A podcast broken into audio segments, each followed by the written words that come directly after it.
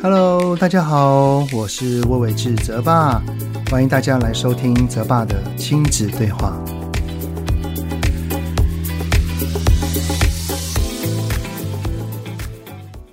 Hello，你们好，欢迎收听泽爸的亲子对话，我是亲职教育讲师魏玮志泽爸。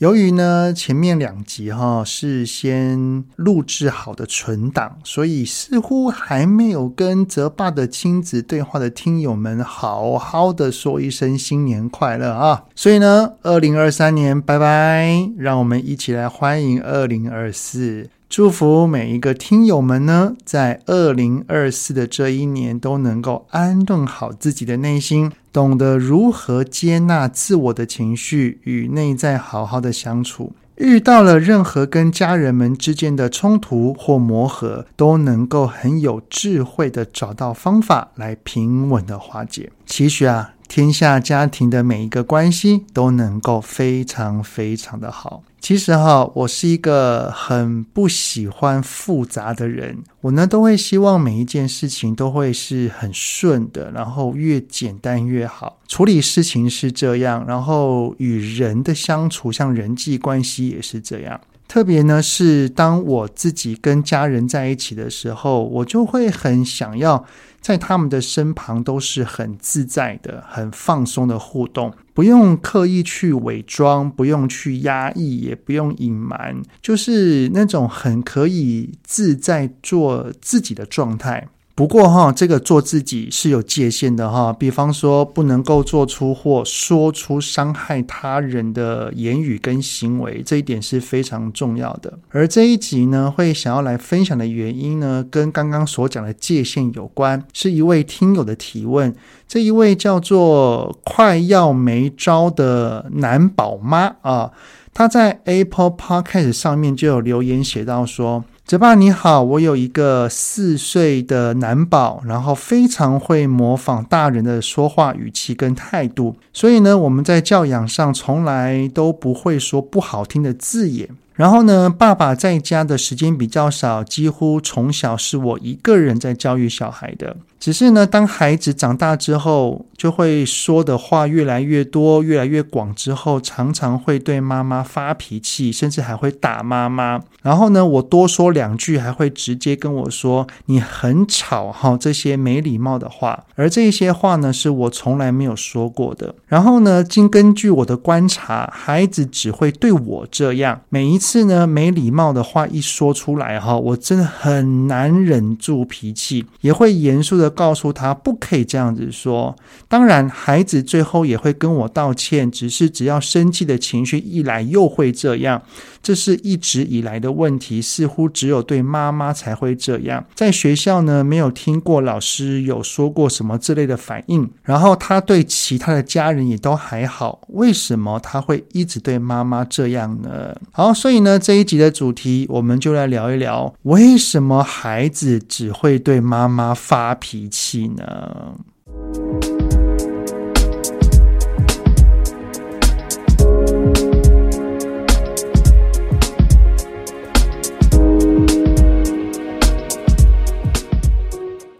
当我看到这个提问的时候，我也有想到曾经有类似的提问是其他的家长来问我的。比方说，哈，为什么孩子只会在我的面前哭闹？当爸爸叫他不准哭的时候，他就真的不哭了。然后呢，爸爸说那是因为我太宠他的缘故，真的是这样吗？也有其他的家长问过说。孩子只会对我抱怨，然后呢，当爸爸问他话的时候，他又会回说没事，怎么会这样呢？哦，其实哈，这些都是类似的情况。等到孩子再大一点之后，可能就会变成孩子只会跟妈妈聊天，然后爸爸一回到家，孩子就全部鸟兽散回房间了哈之类的。所以呢，在这一集要回应这位听友的开始哈，想要邀请你们一起来想一想一件事情，就是我们从小到大有没有那么一个人，就是。只要我们在他的身旁，我们都会感到好安心、很放松，我们很少，几乎不太会有任何的担心。比方说，不会担心被骂、被凶、被说教，或者是被唠叨。我们可以深深的感觉到，这一个人是全然的接受全部的我。无论我是一个怎么样的人，当然我们的身上有很多的优点，当然也有一些缺点，他都知道，他也很清楚。可是呢，不会因为我发生什么事，或者是我做了什么事情，在他的心中就会变得很糟糕。我们能够很明确的知道说，自己在这一个人的心中有一个无法取代的位置，即便这段时间没有联系了啊，我们都能够坚信这个位置并不会因此而改变。然后呢，如果知道等一下我们要跟这个人见面或者是视讯，哇，都会好期待、好开心，甚至会主动的哦。当我们要跟这个人有联系的时候，我们的心会不自觉变得暖暖的。好，那这一个回忆的过程当中，在我们的生命历程里，有没有这么一个人的存在呢？如果有的话，哈，特别是这一个人，如果是呃，我们那个在年幼时所遇到的长辈，例如说爸爸妈妈或者是重要他人，如果有的话，就表示他们是在我们年幼时心中强大安全感的来源。然后呢，因为传统的社会结构哈，所以在许多人的心中，这一个人通常都会是妈妈居多。要我回想的话，哈，这个给予我安全感的人也是我的妈妈以及我的奶奶。不过呢，现在的社会比较不一样了，爸爸那种传统的权威角色已经有一些很不一样的改变，所以以现在的家庭来看，也有蛮多是爸爸同样是孩子安全感的来源之一，这也是有的哈。然后呢，这些给予我们安全感的人，我们在这一些人的面前是自在的，是能够安心做自己的。所以呢，年纪尚幼的孩子可能还没有办法抓清楚那一条界限的存在。这条界限是什么呢？也就是说，年幼的孩子以自我为中心居多嘛，所以他就会认为说，我有了情绪。妈妈就要全然的接受我情绪所衍生的一切，包含了呃，我一生气就打妈妈、骂妈妈、扔东西丢妈妈，这一些你都要接受啊，因为呃，我在你身旁，我感到很安全，所以这一些你全部都要接受它，但是却没有想到，妈妈是会痛的。妈妈是会受伤的，妈妈也会有不舒服的感觉的，啊，这也是为什么有一些孩子只会对妈妈发脾气的原因。特别是这位听友的提问哈，里面就有特别强调说，爸爸因为很少在家，那都是妈妈在照顾，所以妈妈绝对是这个孩子内在安全感的主要来源。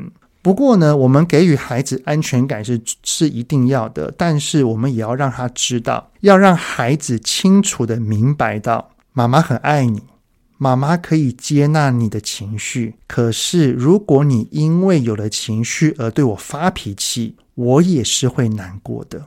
这也是现代的家长很常会搞混的一件事情，就叫做孩子是否可以有情绪，跟有情绪之后所衍生的行为，这两件事情其实是要分开来看的哦。怎么说呢？因为其实拥有情绪这件事情是很正常的，对不对？每一个人都会都会生气啊，会难过啊，也会烦躁啊，但是。一个人生气没有关系，如果他的生气就是生闷气，那那就让他生闷气吧。不过，如果有一些人一生气就攻击，那这个就需要去教导了吧，对不对？所以呢，如果当孩子一有情绪就有肢体或言语攻击的行为时，我们要做的第一件事情，其实就是要先制止他，也就是请他不要再说了，或者是你该停止动作了。等到呢，他的行为停止了，我相信孩子还是在气头上，那么我们就可以跟孩子说：“孩子啊，我看得出来你很生气，你是因为什么什么什么事情在生气，对不对？”好，妈妈知道。孩子啊，你是可以生气的，只是生气的时候不可以打妈妈哦，因为妈妈会很痛的。当然，因为孩子他还在气头上嘛，他可能也没有办法完全听得进去。如果此时呢，孩子又出手了，请继续制止他。如果孩子听不进去也没有关系，我们就陪伴他度过这一个情绪就好了。虽然呢，我们常听到哈，就是说什么要先处理情绪，再去处理事情。只是啊，要记得哦，当遇到孩子在做出伤害人的行为时，我们反而是要先制止他的行为。再去处理他的情绪哦，而这个行为就包含了孩子的情绪发泄是在伤害自己，孩子的情绪发泄在伤害他人，孩子的情绪发泄在影响他人哦，这一些都是要先制止的哈。我们要制止的原因是因为要让孩子知道说。孩子，我愿意接纳你的情绪，但是我不是你的出气筒。这条界限要明确的让孩子知道。当然啦，上述的行为，我们身为大人哈，也要确保自己的情绪是稳定的啦。如果是很起伏的话，也很难办到。好好的处理他的情绪，所以呢，当如果发现自己快受不了了哈，已经快爆炸了，请找寻身旁的资源来协助自己吧。比方说，请我们的伴侣来换手，请家中其他的大人来协助等等的。要不然的话，当我们一直忍、一直压，然后当受不了的时候，就整个大爆炸，那可能就会伤到自己，也会伤到孩子了。接下来呢，等到孩子的情绪渐渐稳定下来之后，我们可以先聆听他刚刚的事情发生的经过，知道他怎么了，明白他发生的事由是什么。然后呢，过程里就尝试的同理他跟理解他，有需要的话，我们再给予建议，给予分析。等到事件告一段落后，哈，我们还需要好好的跟他说，孩子啊。谢谢你跟妈妈说你怎么了，这样子妈妈就知道你是什么原因会这么生气了。只是啊，你刚刚一生气就打妈妈、骂妈妈，还跟妈妈说你不要吵，这些都是不好的哟。因为啊，你打妈妈，妈妈会痛；你骂妈妈，妈妈会难过；你有一些的回话，妈妈也是会受伤的。当然，你可以生气。只是呢，妈妈想要陪你一起想一想，下一次你又生气的时候，我们还可以怎么做，能够让你的心情好一点点。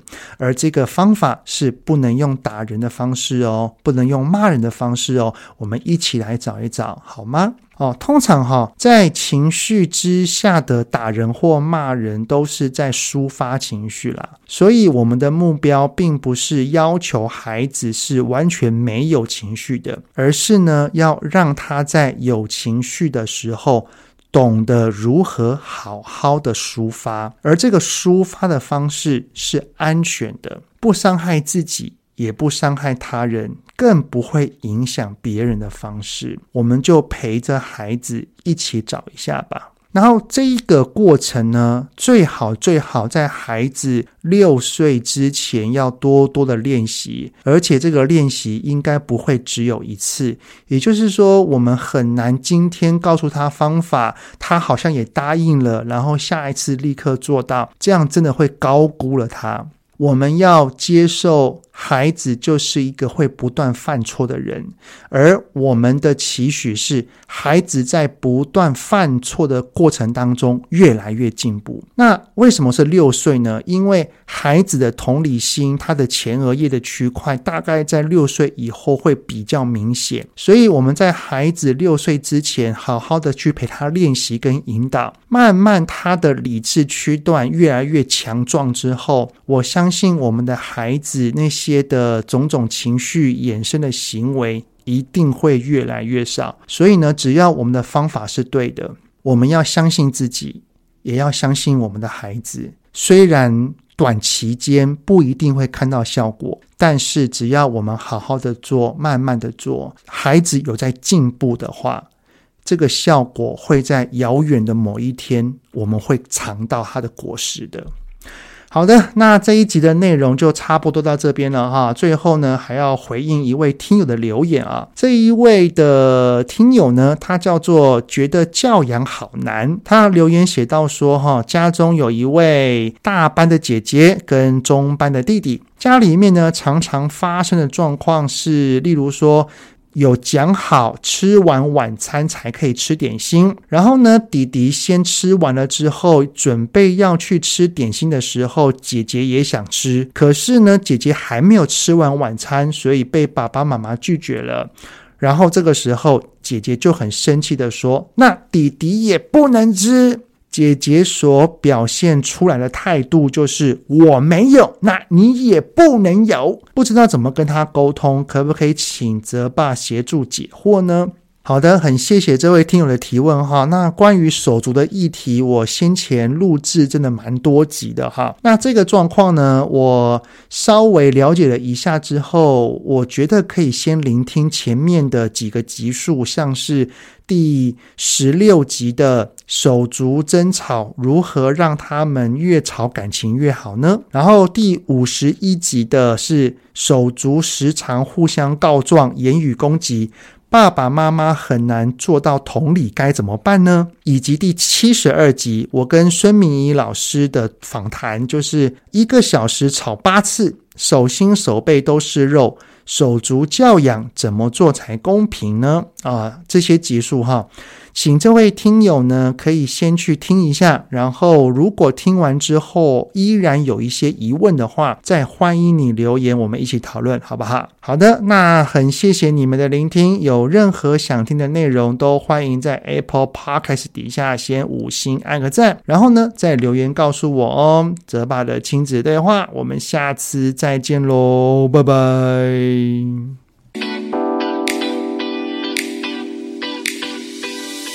希望今天的节目有让您与孩子之间有着更好的相处。欢迎在各个收听平台订阅泽爸的亲子对话。如果是用 Apple Podcast，请以五星按赞给予肯定，也欢迎留言，我们一起讨论哦。如果有想要听什么亲子的议题，请欢迎告诉我。愿天下家庭的亲子关系能够更好。泽爸的亲子对话，我们下次见。